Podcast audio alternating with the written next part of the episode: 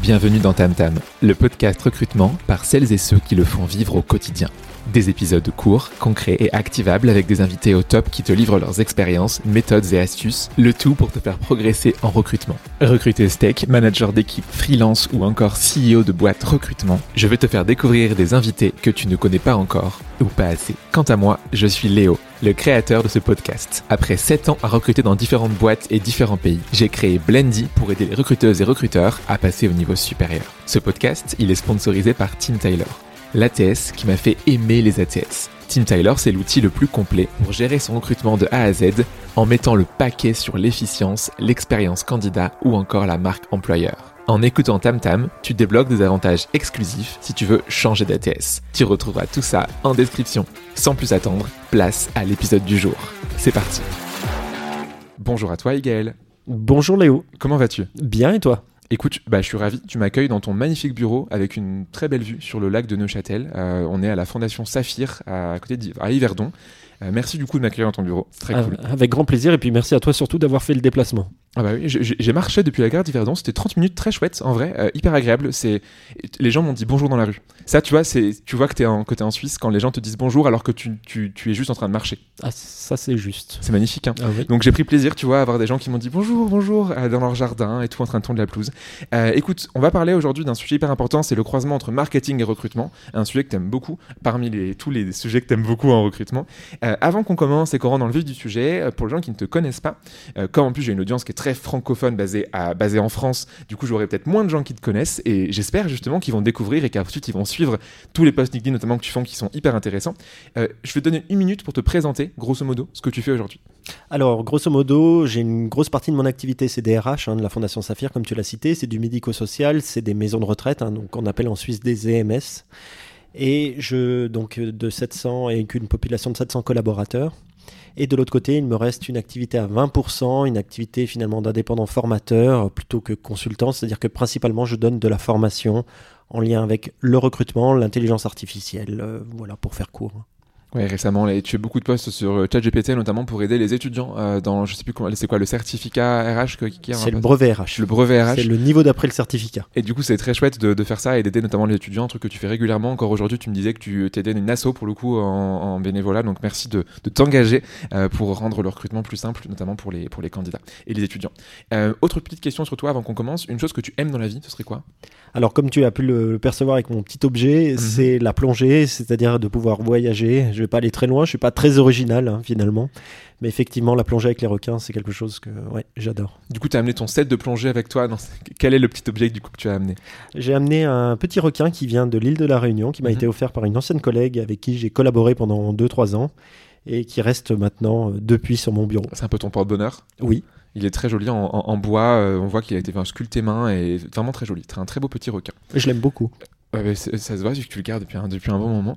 Et est-ce qu'il y aurait du coup une chose que tu n'aimes pas dans la vie euh, que, qui te dérange un petit peu? Alors, s'il y a bien quelque chose que je n'aime pas, c'est finalement la routine, c'est-à-dire de hmm. faire des tâches d'exécution, mais je pense que je ne dois pas être le seul hein, là-dessus. Ouais. Euh, si je peux automatiser les tâches euh, d'exécution routinières, euh, oui, je serais heureux de le faire. Et aujourd'hui, c'est génial entre du ChatGPT, du Zapier, du Make, il y a de quoi faire pour automatiser. Et c'est là où on est dans une bonne période où on n'a plus à faire des choses qu'on n'aime pas faire. C'est juste. Tout cas, moi. écoute, merci pour ces petites intros pour que les gens comme ça te connaissent un peu plus. on va rentrer du coup dans le vif du sujet, Gaël, si ça te va. On a décidé de faire un, petit podcast en trois parties, mais c'est vraiment parler du marketing au global. On va parler de marque employeur, on va parler de growth marketing, d'inbound, et on parlera aussi de l'onboarding. Et là, on va dire, mais quel est le lien avec le marketing? On verra ça juste après. Euh, on, parle, on va parler de marque employeur. Question très simple pour commencer. Bah déjà, c'est quoi ta définition à toi, la marque employeur? Je pose chacun, chacune a des définitions différentes. C'est quoi la tienne? Là, tu me poses une bonne question parce qu'effectivement, chacun et chacune a une vision de la marque employeur. Euh, pour moi, la marque employeur, c'est tout ce que l'entreprise va faire ou ce que l'entreprise fait même, hein, et à l'interne, à l'externe, hmm. et puis toutes les parties prenantes de l'entreprise. Ça peut être les fournisseurs, ça peut même être les familles. Donc euh, la marque employeur, ça passe sur toutes les relations internes, externes, euh, qui véhiculent en fait que l'on peut apprendre sur l'entreprise. Ouais, c'est le quotidien en fait, et on en fait, on en fait tout le temps, et tout, quasiment tout aspect euh, de communication d'une boîte, interne ou externe, comme tu l'as dit, c'est la marque employeur. Mais même pas que le, la communication. Hein. Ouais, tout ce qui se passe en fait, euh, les, agissements, les promotions, euh, les habitudes que tu as dans les bureaux, la, pause café, quasiment on pourrait dire que tout peut être utilisable pour de la marque employeur. c'est quoi pour toi le, une bonne marque employeur? Comment ça marche? Alors, surtout en 2023, pour moi, une bonne marque employeur, c'est une marque employeur qui est authentique et cohérente. C'est-à-dire qu'on n'est pas là pour faire du marketing RH à outrance qui mm-hmm. survend la et c'est plutôt de montrer les coulisses euh, de l'entreprise ou de la fondation où tu es et de pouvoir percevoir finalement la réalité du terrain. Parce qu'une bonne marque employeur, c'est surtout une marque employeur qui est alignée avec la communication qu'elle génère. Comment du coup tu fais ça concrètement? Concrètement, bah, c'est de donner finalement la parole aux collaborateurs, parce que les collaborateurs sont les premiers ambassadeurs, et ça on le verra bien avec l'inbound recruiting, mais finalement, sans eux, j'ai pas de relais sur le terrain. Et sans relais sur le terrain, bah, j'ai pas une bonne marque employeur. Donc finalement, pour moi, une bonne marque employeur, c'est le fait que les employeurs parlent en bien finalement de l'entreprise où ils sont. Est-ce que tu aurais des exemples à la Fondation Saphir de ce qui marche bien en marque employeur que vous faites? Alors, ce qui fonctionne bien en général en marque employeur, c'est quand on va communiquer euh, sur les, ouvertures de nos EMS ou autres, parce que là, on en a eu dernièrement, on a des projets qui sont assez innovants. Donc, qui montre, euh, je pense par exemple à l'Arcade qui vient d'ouvrir à, à, Orbe, mhm. avec une euh, colocation de seniors qui est assimilée avec un centre d'accueil temporaire de jour et qui est un prototype, hein, même en Suisse romande. Et je trouve que c'est très intéressant parce que ça montre un aspect d'innovation et un côté avant-gardiste de la fondation. Et en général, ça, ça peut aussi plaire à certains profils ou certains candidats qui recherchent un hmm. aspect innovant où le résident est vraiment au centre de nos préoccupations. Ce que tu dis, c'est intéressant parce qu'en fait, on voit que la marque employeur, euh, la meilleure manière d'en faire, c'est de, coller à la marque, entre guillemets, business, enfin, de la marque de l'entreprise. Et donc là, tu dis qu'un truc qui marche bien, c'est de parler du fait de ce qui se passe, de l'activité de l'entreprise et d'en faire, du coup, la marque employeur. Souvent, beaucoup d'erreurs, enfin, beaucoup de boîtes font des erreurs qui sont, c'est de créer de manière fictive une marque employeur et du coup, ça se voit que c'est faux. Là, ce que tu dis, c'est que tu restes honnête et, et basé sur le business, les activités de la boîte et c'est ça qui convainc les gens. Il n'y a pas besoin d'en faire plus. Ça, c'est génial. Euh, est-ce que du coup, tu penses que tu parlais de, de, de l'authenticité, euh, du côté euh, cohérence, on parle beaucoup aussi de culture de boîte. Est-ce que tu penses que tu peux recruter et faire de la marque employeur si ta boîte a une, soit pas de culture, soit une culture un peu chelou?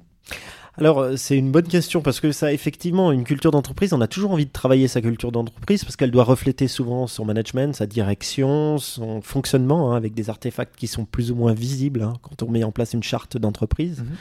Mais pour moi, la culture en elle-même, elle se crée qu'on travaille. C'est un peu comme la marque employeur. Hein. On a beau travailler ou ne pas travailler dessus, elle existe. Donc des fois, même si elle n'est pas matérialisée, elle peut être excellente, voire très très bonne. Mhm. Et donc il n'y a pas forcément besoin, ça va suffire, le bouche à oreille va suffire à rapporter seulement de candidats. Et au contraire, même une entreprise qui communiquerait beaucoup dessus, mais qui ne reflète pas la réalité, en général, euh, bah ça, le bouche à oreille va aussi véhiculer une peur de l'entreprise et on n'aura plus de candidature. Donc finalement, même une entreprise qui ne travaille pas dessus, mais qui fonctionne bien, bah, elle aura des candidats. Hmm. Ce que tu dis là, en fait, ce qui est intéressant, c'est que dans tous les cas, ta marque employeur, elle existe, quoi que tu fasses. Et par contre, ton rôle en tant que recruteur, recruteuse, RH, dirigeant dans une boîte, c'est de la synthétiser euh, et c'est de la rendre facile facilement compréhensible par ses salariés et par du coup ses candidats. Et idéalement visible, oui et idéalement visible.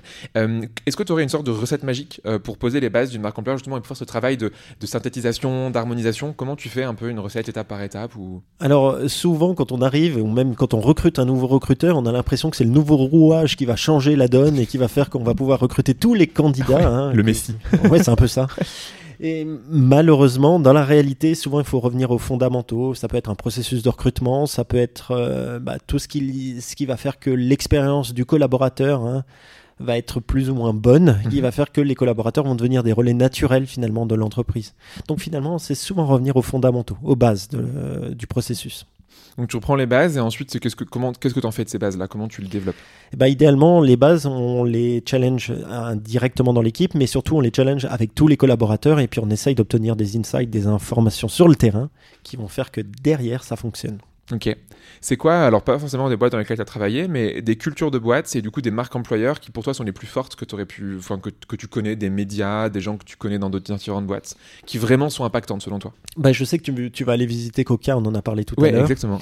Euh, ils ont une marque employeur en Suisse qui est quand même très très puissante parce qu'il y a une vraie communauté de loutres qui les suit. Et pour moi, c'est intéressant de percevoir finalement la culture de l'entreprise mhm. euh, qui va se refléter derrière. Oui, donc vraiment ce côté un peu unicité, tu pourrais dire. Oui, et cohérence. C'est-à-dire qu'en fait, tu as l'impression que ce qui se passe dans l'entreprise, c'est aussi ce qu'ils expriment dans leur communauté.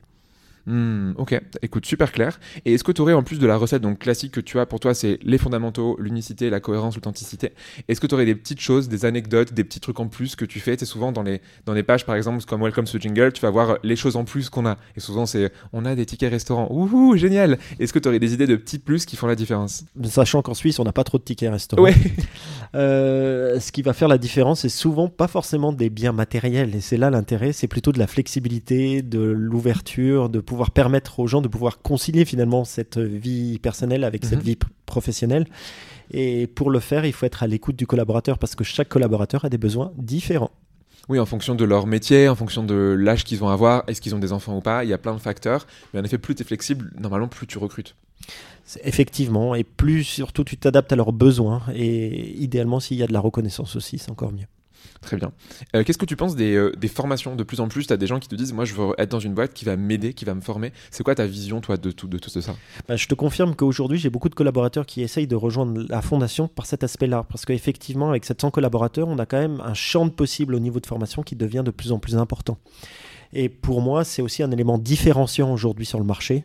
Parce qu'aujourd'hui, on doit se former, on doit être employable. Et c'est vrai que d'être dans une entreprise ou une fondation qui te permet d'être employable, pour moi, c'est non négligeable. Hmm, Ok, bah, c'est vrai que c'est un, un bon argument que tu peux avoir. Et en plus, je pense que plus ta boîte elle est grosse, puis du coup, tu fais des mobilités aussi en interne, ce qui est vraiment chouette. En plus des formations que tu vas payer, je sais pas, tu parlais des formations à ChatGPT par exemple, bah, tu vas pouvoir offrir ça à tes collaborateurs et collaboratrices, mais tu peux aussi leur faire des évolutions internes. Et d'ailleurs, quand tu fais ça après, tu le montres à l'externe via la marque employeur. Et tu montres, regardez, si tu nous rejoins, demain, tu peux faire ça, faire ça et évoluer vers tel job. Et ça, c'est magique, je pense. C'est juste. On va parler de marque employeur. Maintenant, on a aussi une autre tendance qu'on a en marketing, qui est le growth. Tout le monde parle de growth à, tous les- à toutes les sauces, euh, pour le meilleur comme pour le pire d'ailleurs, alors que depuis des fois des années, on le fait dans nos boîtes. Qu'est-ce que tu penses, toi, du, du, du growth marketing appliqué au recrutement? Est-ce que le, le growth en lui-même, t'en penses quoi? Alors moi je pense que c'est intéressant parce que souvent c'est de l'automatisation, c'est de trouver des astuces qui vont permettre d'augmenter la puissance. On parle aussi des réseaux sociaux hein, pour le growth. Ouais. Parce qu'aujourd'hui on a la possibilité d'avoir une vraie visibilité en tant qu'individu, ce qui n'était pas le cas il y a encore une dizaine d'années où on allait rejoindre des marques qui étaient visibles par elles-mêmes. Aujourd'hui, c'est plutôt l'individu. D'ailleurs, on n'en a pas parlé tout à l'heure en marque employeur, mais l'individu Ouais. est plus reconnu, plus authentique que le, le discours euh, institutionnel qui, lui, ne reflète en rien la réalité. Oui, les, les stats sont, sont incroyables. Je pense que tu les as sur ce qu'on appelle l'UGC, euh, donc le User Generated Content. Tu vas avoir en fonction des études entre 8 et 24 fois plus d'impact le, le, le post d'une personne, par exemple, sur LinkedIn. T'imagines C'est- incroyable. Oui, mais ça, c'est vrai que je le constate. hein. Tous les jours, je vois que mon profil personnel est nettement plus consulté que celui de la fondation. Évidemment. Tu es euh, l'homme sandwich euh, de la Fondation Safia. Pourquoi pas écoute, très bien. Du coup, donc, on parlait de, de, de, de growth. Ça va souvent dans une logique plus globale qui est une logique d'inbound. Quelle est ta définition de... L'inbound marketing, mais du coup, il y a aussi l'inbound recruiting. Nous, c'est un pilier entier de notre formation, tu vois, chez Plendy. Euh, pour toi, c'est quoi l'inbound? Alors, je suis content que tu m'abordes sur ce sujet parce que ça fait des années que je fais de l'inbound recruiting, des années, des années, des années. Bah, finalement, pour moi, c'est de préparer les étapes qui mènent un visiteur inconnu qui ne connaît pas la, la fondation, par exemple, ou l'entreprise, Mhm. un, un fervent euh, supporter, un fervent ambassadeur de notre euh, fondation. Donc l'idée, c'est de travailler sur chaque étape, chaque partie, d'un inconnu à un visiteur, d'un visiteur à un candidat, d'un candidat à un collaborateur Hmm. et d'un collaborateur à un ambassadeur. Et finalement, si on arrive à, à travailler chacune de ces parties, alors il y a des parties qu'on peut travailler en petit comité RH, Mhm. quand c'est le processus de recrutement, par exemple. Et puis au contraire, quand on travaille avec des ambassadeurs qui ont des lettres de mission, ambassadeurs ou autres, là, on est plutôt orienté sur comment on peut les investir dans leur mission, comment on peut leur faciliter cet investissement au quotidien. Hmm. Écoute, super clair. Ce que tu dis, en fait, la manière dont tu l'as, c'est, systématisé et c'est frameworkisé, on pourrait dire. Euh, du coup, le, le funnel AR, euh, donc avec deux A et trois R. On parlait de, pirates aussi tout à l'heure. Euh, donc, pour les gens qui, ne l'ont pas, c'est acquisition, activation, rétention, référale et revenus. Est-ce que tu pourrais toi nous expliquer comment tu utilises ça du coup au quotidien, idéalement étape par étape, avec des exemples que tu pourrais me donner de, de ce que tu as pu faire là aujourd'hui ou dans tes expériences passées? Alors, tu vas rentrer à chaque fois sur chacun des points, parce que chacun des points, les méthodes ou les solutions qui ont été entreprises sont très très différentes. Bien sûr. On a eu une tendance, alors euh, je sais que euh, si on prend euh, Assess First, qui m'avait inspiré cette idée-là, Ouais. on a fait quelques recrutements de, de profils infirmiers sans CV. C'est-à-dire qu'on avait mis juste la possibilité de prendre rendez-vous avec son diplôme d'infirmier, puis d'aller échanger un café avec le directeur du site, qui nous a attiré quelques candidatures un peu atypiques et surtout un moyen de se différencier et de montrer que, comme ça a été prouvé dans leurs euh, enquêtes, l'expérience n'est pas forcément la, chose euh, prépondérante sur la capacité qu'a le candidat à reproduire finalement son expérience chez un, nouveau chez un nouvel employeur. Donc, on a mis ça en place pour l'acquisition de collaborateurs et mhm. ça a plutôt bien fonctionné. En termes de visibilité pour la fondation, ça a été plutôt très bon. Après, on peut parler, tu m'as parlé d'activation. Hein ouais. Euh, pour moi, ça va être plutôt ce que Manon, que tu as pu rencontrer tout à l'heure, euh, participe à faire, c'est-à-dire qu'elle communique régulièrement sur tout ce qui se passe dans la vie de la fondation. Mhm. C'est des fois de se mettre dans la peau du collaborateur. Euh, là, euh, j'aurai prochainement une vidéo qui va sortir très bien. où je suis allé faire des soins euh, pendant une journée et, et travailler dans la cuisine aussi. Ça, c'est très très chouette parce qu'on voit finalement le travail d'un véritable auxiliaire sur le terrain qui s'occupe de, résidents. et pour moi, c'est important aussi de connaître leurs difficultés sur le terrain. Hmm. Oui, tu as, du coup ce côté où tu vas vraiment montrer que tu es authentique et tu, en fait, tu reviens sur ce que tu disais sur la marque employeur, c'est tu reprends la base et tu te dis, si toi en tant que DRH, tu vas du coup t'amuser à faire une journée, t'amuser, faire une journée comme ça, du coup tu montres aux gens, bah regardez, en fait, on, est investi, voilà ce que c'est aussi le job. Et c'est intéressant, je pense, pour, pour les candidats et candidates de se projeter en disant, bah voilà, c'est ça en fait l'ambiance, c'est chouette. Et surtout, ça te permet de percevoir la réalité du terrain tout euh, autrement que dans mon joli bureau que tu as décrit. Oui, bien sûr, exactement. Qui en effet, pour toi, c'est c'est chouette d'être là, mais c'est pas le quotidien d'être dans, dans des soins. C'est pas le même stress, la même pression que tu vas avoir. Il est différent le stress que tu vas avoir, mais c'est pas le stress de l'opérationnel euh, euh, qui fait des soins tous les, tous les jours. Tu as compris. Trop bien. Euh, ok, ensuite, du coup, quand tu fais ça, donc tu as des gens qui te connaissent de différentes manières. Donc, tu as dit acquisition, ça peut être par exemple le recrutement sans CV. Euh, tu, les pousses à l'action, euh, tu leur donnes envie de cliquer sur je postule, je postule. comment tu fais du coup pour les garder dans ton funnel de recrutement? Une fois qu'ils sont, tu as eu un premier contact, ils ont postulé. Comment tu les gardes engagés jusqu'à ce que du coup potentiellement on les recrute? C'est là que tu as un intérêt, c'est-à-dire qu'il faut pouvoir communiquer une fois qu'ils sont venus ou ils ont vu euh, essayer de leur dire bah voilà, on continue, on n'est pas dans un coup d'essai, mhm. on est dans une vraie philosophie avec de vraies valeurs, et c'est ces valeurs-là qui vont faire qu'au bout d'un moment, euh, proportionnellement, alors je pourrais pas dire à combien d'expositions, je crois que c'était 5-6 expositions avant de pouvoir postuler, mais finalement c'est d'augmenter le nombre d'expositions positives au niveau de la fondation, ou du moins on essaye de, de valoriser le positif, parce que comme toute entreprise, il y a du positif et des choses un peu moins positives. Mais c'est de valoriser ce qui fonctionne en tous les cas. Hmm, ce qu'on appelle le, le, du coup le, les touch points en anglais. À chaque petite, euh, petit moment où on va être en relation entre, en tant que candidat candidate et une entreprise. Euh, et ça peut être des choses toutes bêtes, tu vois, auxquelles on pense pas souvent. Mais par exemple, un mail euh, pour dire voilà, c'est ton prochain entretien. Ça, c'est un touch point. Si du coup il est fait de manière générique, qu'il n'est pas copyrighté, qu'il n'y a pas un minimum d'humain derrière, ça marchera pas. Pareil, tu vois, genre appeler un candidat ou une candidate pour lui dire bravo, tu as passé l'étape numéro 2, tu passes à l'étape numéro 3. Si c'est fait de manière robotique et sans énergie, ça donnera pas envie. Chaque moment où on va parler va être important. Tu as résumé, c'est l'interaction euh, sur mesure, c'est-à-dire qu'on prend véritablement en considération chaque étape du candidat. C'est marrant parce que ce matin, je parlais du coup sur LinkedIn de débattre avec une personne sur le qu'est-ce que tu peux automatiser en recrutement. Et on en venait est-ce que, est que tu peux un jour, est-ce que tu pourras automatiser des échanges humains? C'est un, un, des rares trucs tu vois qui fait qu'aujourd'hui un robot le fait pas. Et encore, tu pourrais dire qu'en fait à l'écrit tu pourrais le faire sans problème, personne ne s'en réaliserait, mais à l'oral c'est vrai que c'est encore compliqué aujourd'hui d'enlever cette interaction humaine qui en fait la, la, chaleur que tu vas que tu vas donner est hyper importante quoi. Surtout que dans notre domaine, tu vois le médico-social, si tu enlèves il rien. Après c'est des, des, des robots et des machines qui soignent les gens et c'est pas fou quoi. Et ils seront pas prêts, personne ne sera prêt à ça. Aujourd'hui, personne ne l'est. Bien sûr, peut-être que ça arrivera un jour, dans 30 ans, tu vois, euh, sait jamais. J'espère pas.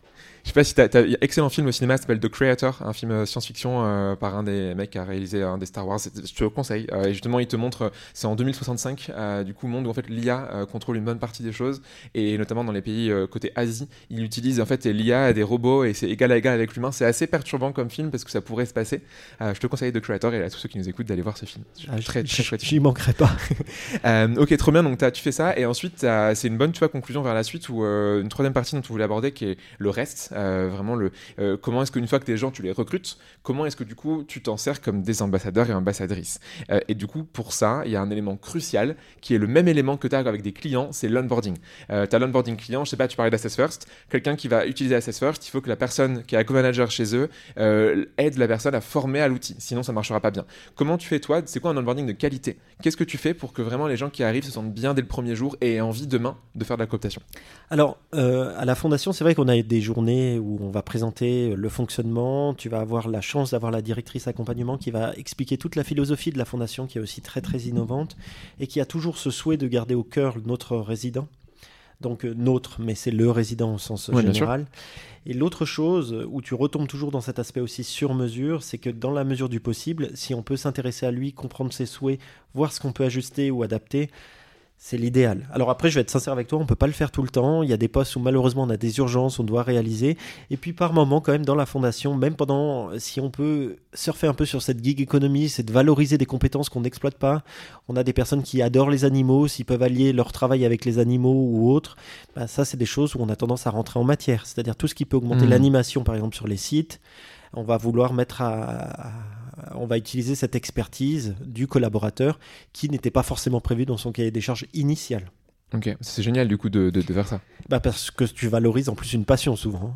Ouais, bien sûr. Et les, gens sont toujours heureux d'amener leur passion au travail. Euh, alors, si c'est euh, forcé, euh, non, mais quand du coup c'est choisi et qu'ils ont la possibilité de le faire, c'est génial. Et puis, ils vont, tu vois, dans ta passion pour la plongée, je suis sûr que du coup, tu en parles régulièrement à tes collègues qui sont contents de. Peut-être qu'un jour, tu pourras l'utiliser pour le travail. Peut-être que tu l'as déjà fait d'ailleurs. Alors, c'est une bonne question. J'ai pas encore fait. Hein. J'ai pas plongé. On peut plonger au lac, mais le lac est quand même beaucoup plus froid. Et puis, l'expérience est nettement moins agréable. Voilà. Bon, t'as des silures, mais c'est pas tout à fait la même chose. Peuvent faire 3 mètres. Hein. Donc la taille d'un bon requin, euh, mais, mais ouais, c'est pas fou quoi, c'est pas aussi agréable, je pense, que, voir un requin ou même de voir une, une, un milieu aquatique hyper intéressant. Quoi. Je vais pas rentrer en matière parce qu'il y a des gens qui sont fans. De silure bah, De plonger dans le lac. Dans le lac Ok, d'accord. Bon, bah, on ne dira pas. Et bah, écoute, je sais pas du tout, hein, parce que c'est un très bon lac, euh, le lac de Neuchâtel, pour, pour plonger. plutôt dans le lac Clément après. Hein, plutôt dans le lac Clément, ouais. Hmm, c'est vrai que c'est plus sympa. Euh, écoute, trop bien. Donc, du coup, tu fais ça, on onboard les gens efficacement. Euh, ensuite, du coup, là où c'est important, c'est de les, de les rendre ambassadeurs et ambassadrices. Comment tu fais ça? Comment tu fais en sorte que les gens se sentent tellement bien qu'ils vont du goût de main faire un truc hyper important qui est du coup la cooptation. Donc, on parle de référal en anglais. Et d'un point de vue genre, consommateur, on parle de. de c'est un peu de l'affiliation, tu vois, où les gens vont vendre pour toi. Comment tu fais, toi, recrutement pour que du coup tes collègues fassent ton job en fait et t'amènent des candidats? Comme tu l'as dit, en fait, on est chacun un membre, un rouage. Donc en fait, c'est de responsabiliser chaque collaborateur dans cette euh, onboarding par exemple. Mais finalement, dans la vie du collaborateur, si tout le monde est engagé pour que tout fonctionne bien, ça, ça fonctionne. Et puis je vais te dire, honnêtement, il y a des moments où tu ne sais pas pourquoi ça va fonctionner super bien et d'autres moments ça fonctionnera moins bien. Et puis c'est le retour sur expérience, c'est de travailler sur cette culture du feedback un peu permanente mhm. hein, et de chercher à optimiser en permanence ce qui fonctionne. Parce que c'est vrai que souvent on a tendance, tu vois très bien la loi de Murphy par exemple, hein, à regarder ce qui ne fonctionne pas, mais on regarde mhm. pas ce qui fonctionne. Donc aujourd'hui, l'objectif hein, que j'essaie d'avoir, j'essaie parce que c'est pas toujours évident, mais c'est de travailler sur ce qui fonctionne. C'est de valoriser les gens qu'on ne voit pas. C'est de, de, de, marquer un point ou de marquer les réussites hmm. plutôt que d'être là avec le bâton pour taper sur ce qui ne va pas. C'est mieux quand même. Ouais, c'est plus agréable. Ok, euh, écoute, très, euh, très, très chouette du coup comme, euh, comme, comme approche que tu as là. Et après, du coup, tu vas transformer justement, notamment via LinkedIn. toi, le premier, du coup, tu es l'ambassadeur, tu disais tout à l'heure, de l'homme sandwich un petit peu de, la fondation.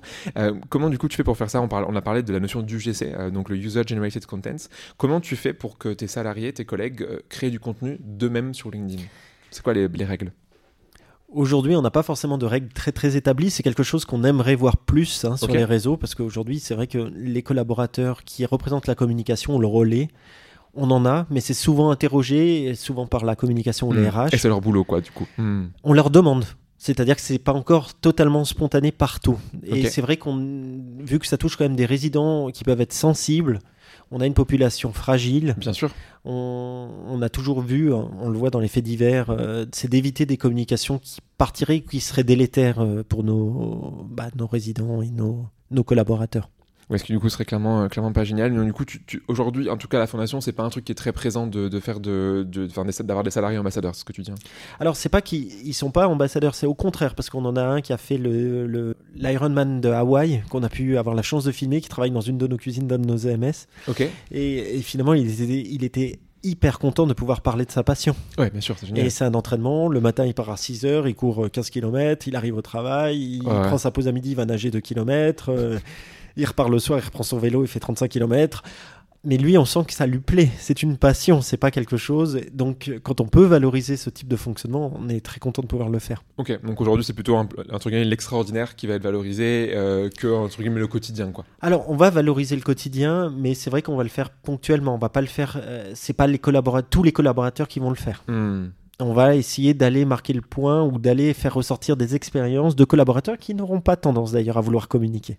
Ouais, des fois c'est vrai que c'est un, peu, un peu le cas. Ou ils n'ont pas envie. Oui, et après c'est là où tu vois un truc qui marche très bien et un truc que nous on fait très régulièrement, c'est former du coup des boîtes à ça. Euh, tu as aussi des gens qui, dont c'est le métier, tu connais sûrement du coup Charlène Emery qui fait ça du coup en France et le but c'est de former justement des gens à l'ambassadeur à salarié euh, et c'est un impact énorme. Euh, Est-ce que souvent en fait les gens ont juste peur? Euh, et il y a plein de peurs qui existent avec la création de contenu sur LinkedIn, c'est peur de faire des bids, euh, de faire des posts qui marchent pas. Tu as la peur de mais qu'est-ce que vont penser les autres, la peur de mais est-ce que j'ai vraiment le droit par rapport à ma direction de parler d'un sujet par exemple personnel, voire des fois des sujets politiques presque ou en, tout cas d'engagement et toutes ces peurs une fois que tu les casses et que du coup tu dis aux gens bah allez-y en fait faites-vous plaisir et que tu les formes aux bonnes règles de- d'utilisation de, de LinkedIn les gens après ils adorent dans tous les domaines. Tu vois on a formé une banque qui est le, le secteur que tu imagines être le plus fermé euh, dans, pour plein de raisons et on a une banque euh, en, en France qui du coup maintenant aujourd'hui leurs salariés ils se, ils se lâchent sur LinkedIn et ça marche très bien parce que c'est authentique Après, c'est une culture, comme tu l'as dit, c'est un accompagnement, c'est quelque chose qui pour moi passe par étapes. C'est-à-dire que, effectivement, je, je rejoins l'idée qu'à terme, il faudra qu'on puisse tous pouvoir collaborer et communiquer de manière ouverte.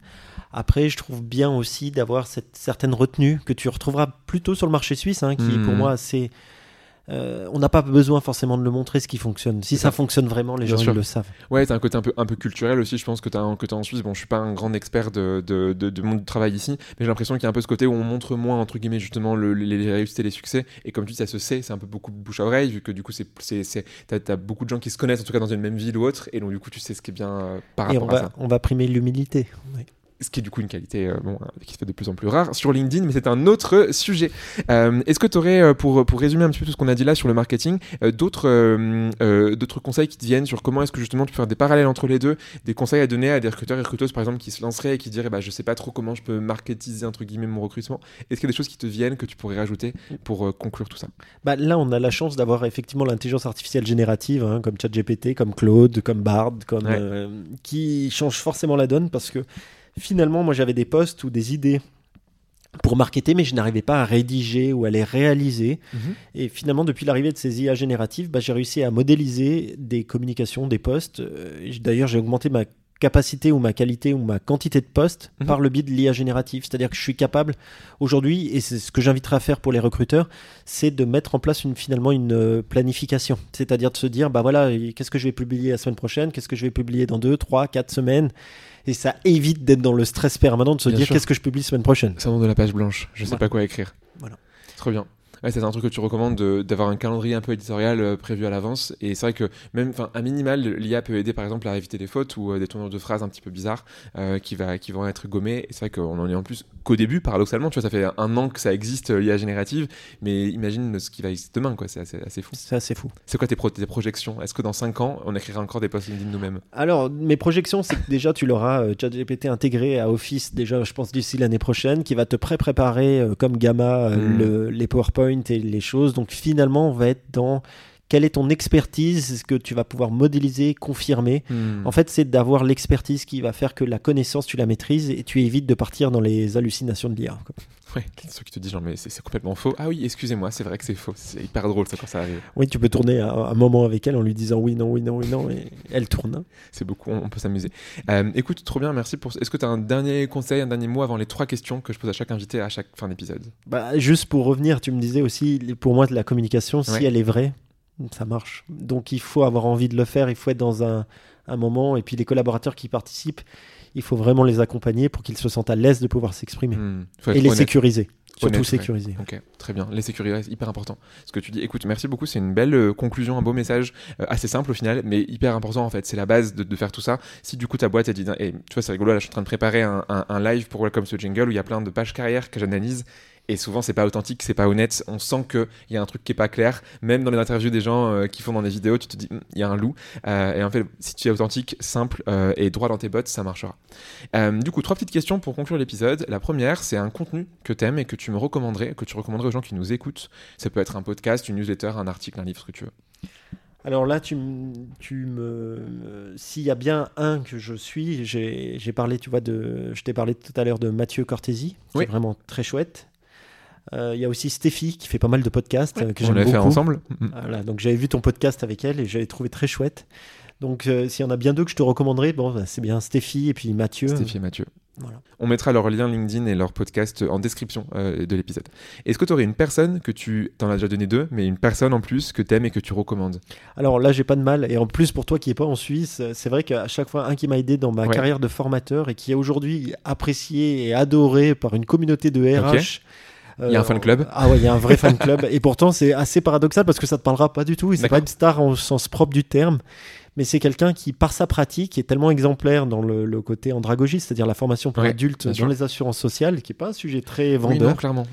Mais il, il, est animé hein, par cette flamme de la formation.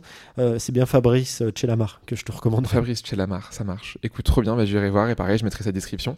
Euh, et dernière question, est-ce que tu aurais un, un peu de pop culture, une série ou un film que tu recommandes qui a un lien plus ou moins direct avec le recrutement ou pas du tout, juste tu as bien aimé? Alors, euh, effectivement, il y a un lien quand même hein, dans le recrutement. Tu vois que Réservoir Dog, ils mhm. ont tous un, nom de code, euh, etc. Et puis, ils sont pas toujours satisfaits du rôle qu'on leur a attribué. Euh, et puis, non, je suis fan de Quentin Tarantino au sens général. je suis un vrai fan. C'est vrai qu'il y a eu beaucoup de films qui sont quand même des, succès dans ah, ils sont tous Bastard, etc. C'est très très beau. écoute, merci pour tout ça. Est-ce que tu as un mot de la fin avant qu'on termine cet épisode? Ou est-ce qu'on est tout bon et on peut dire, on peut souhaiter à tout le monde une bonne journée, une bonne matinée, une bonne soirée? Non, je n'ai pas de mot de la fin.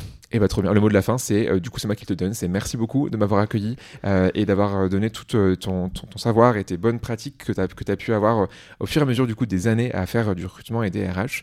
et puis, à, la prochaine fois, peut-être dans un nouvel épisode. Et à la prochaine, du coup, à tous nos, à tous nos auditeurs et auditrices pour un nouvel épisode de Tam Tam. Merci à toi, Léo, d'être venu à Yverdon encore. À bientôt, Égal.